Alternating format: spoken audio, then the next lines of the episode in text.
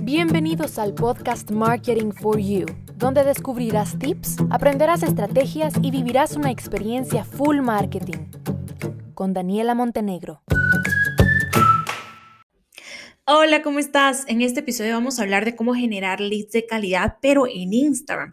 Ya hablamos sobre consejos generales, hablamos sobre cómo generarlos en Facebook y ahora es importante hablar sobre Instagram, una de las redes sociales con mayor crecimiento hoy en día, con mayor participación de mercado y usuarios activos. Y mm, pues es importante también utilizarla para generar estos prospectos que se conviertan en ventas. Lo primero, y aunque parezca muy obvio, pero de verdad yo reviso cuentas a diario y es un error bien común el no tener un perfil de empresa, el no tener un perfil pro, ya sea de empresa o creador, porque el de creador también funciona. ¿Qué pasa? Tienen un perfil con de perfil personal o en el peor de los casos, un perfil privado, señores, imposible vender o generar leads con un perfil privado. Entonces, esto es clave y esto es súper importante. Tener un perfil de empresa o creador, porque ya les digo que también funciona el de creador, pero que sea público, ¿ok? Y que nos permita trabajar pautas y que nos permita usar todas las herramientas de eh, el perfil empresarial de Instagram, analizar, ver insights, estadísticas, etc. Luego el segundo trabajar muy bien y cuidar muchísimo el tema de la estética, ¿ok? Es verdad eh, que las fotos son súper importantes, pero no son solo las fotos, al final es la identidad y la imagen global de tu marca en Instagram, cómo te comportas en historias, los filtros que utilizas, los emojis incluso, cómo está tu descripción, las historias destacadas, los colores de tu feed, la foto de tu logo, no son solo fotos bonitas, sino que es toda la identidad a nivel global que representa tu marca y su estética.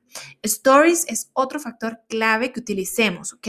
Que seamos personas que estemos activas en historias. ¿Por qué? Porque es la forma donde nosotros podemos comunicarnos de forma más cercana con la audiencia, contarles cómo va tu día a día, enseñarles cosas, cápsulas pequeñitas, cosas que están pasando en ese momento. Ojo, que la importancia acá también es sin necesidad de una enorme producción, sin necesidad de armar ese gran set.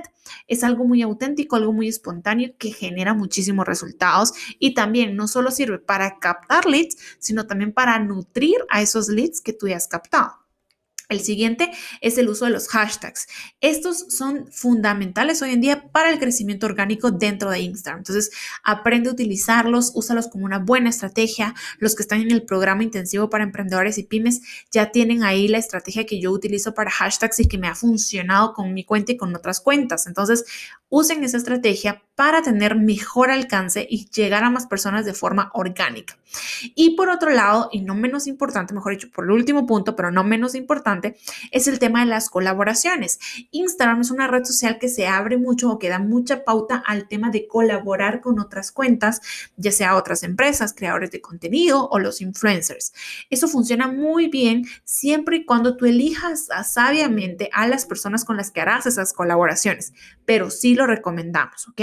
Sí se recomienda porque genera mucha confianza, mucha interacción y lo que yo siempre digo, no es lo mismo que yo como marca esté diciendo, Daniela es la mejor, los cursos de Daniela son los mejores, el programa de Daniela es el mejor, mi programa, mi programa es el mejor, mi programa es el más barato, mi programa es muy completo, mi programa no es lo mismo a que yo esté todo el tiempo hablándote de mí, a que de repente llegue Patty, Sonia o cualquier otra persona que sea parte del programa, que sea alumna, que ya haya vivido la experiencia y diga, wow, viví ese programa y me encantó porque aprendí un montón y me cambió la vida y me cambió los resultados de mi negocio. No es lo mismo, son dos cosas totalmente diferentes. Entonces, cuando se trabaja con colaboraciones, ese es el efecto que da una colaboración. Dejas tú de hablar de ti mismo y de tu marca por un momento y le das paso a otras personas desconocidas que hablen muy bien acerca de ti también y que generen esa confianza y esa seguridad para el usuario.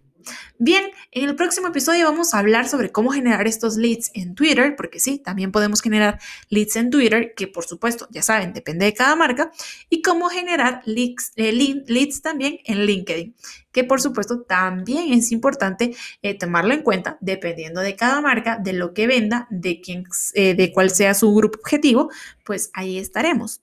Entonces los espero en el próximo episodio para continuar hablando sobre leads. Bye.